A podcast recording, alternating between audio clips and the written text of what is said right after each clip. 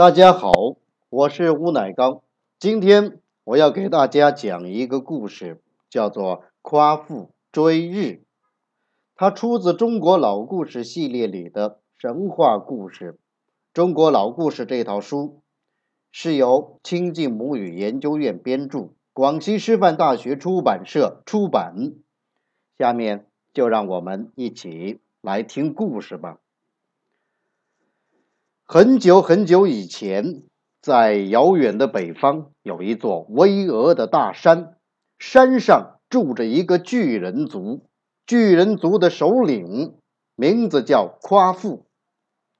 相传呢，夸父是大神后土的孙子，长得魁梧健壮，是巨人族里最高的巨人。他往地上一坐，就像一座山。他一站起来可不得了，脑袋都碰着了天上的云彩了。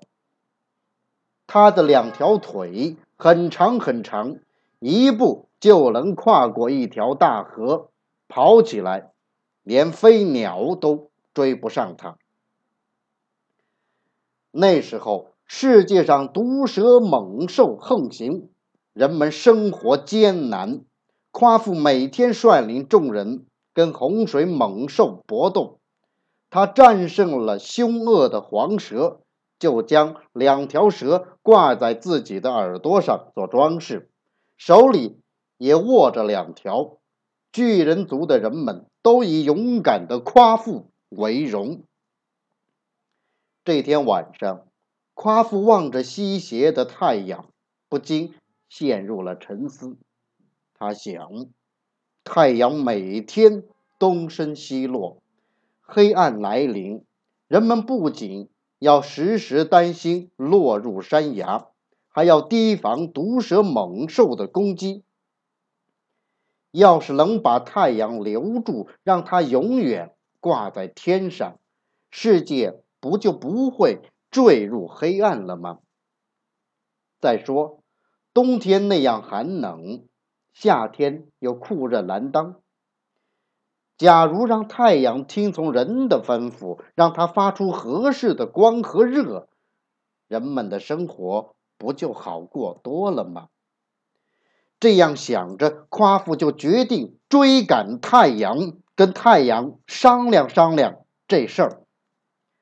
第二天，太阳刚从东方发出第一缕光芒。夸父就迈开大步，向着太阳升起的地方飞奔而去。太阳在空中飞快地转，夸父在地上疾风一样的追。饿了，他摘个野果充饥；渴了，他捧口河水解渴。他在心里鼓励自己：快了，就要追上太阳了，人们的生活就会幸福了。可是。太阳跑得太快了，一转眼他已经跃上了枝头，又一转眼他跳上了大山，再一转眼他却挂在了半空。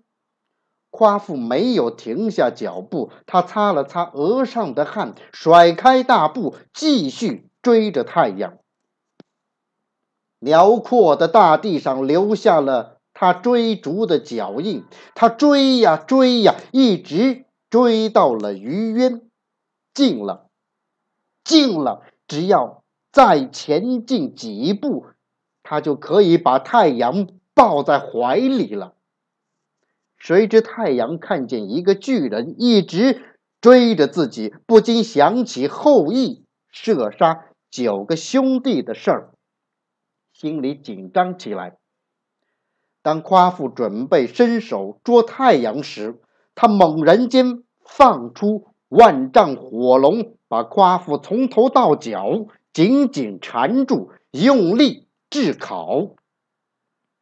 夸父身上的水分一下子被烤干了，喉咙里直冒青烟。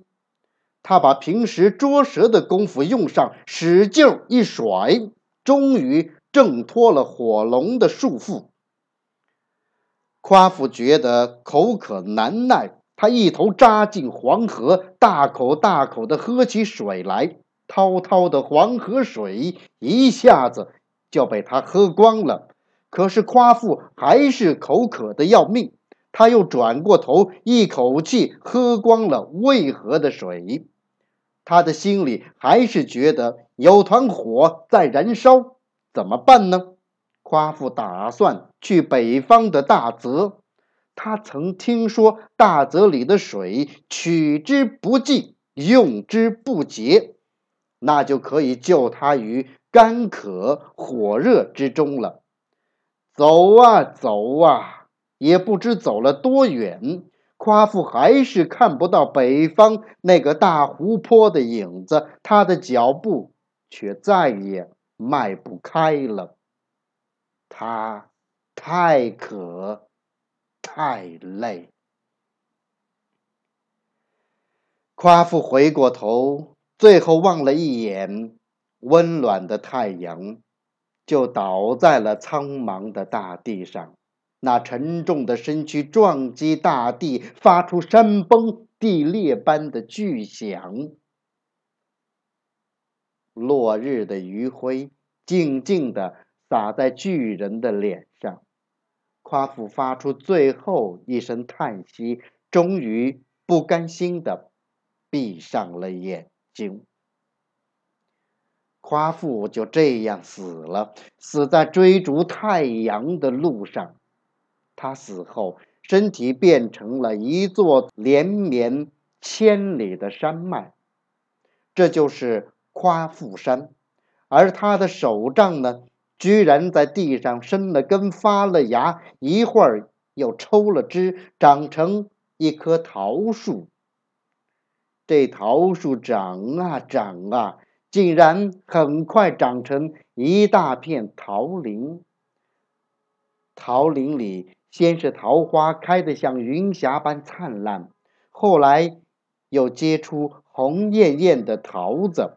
这些桃子又多又大，汁水甜蜜。长途跋涉的人经过这里，摘一个桃子吃，立刻满口生津，浑身有劲儿。人们说，这片桃林是夸父留给像他一样热爱光明、奋斗不息的后代的。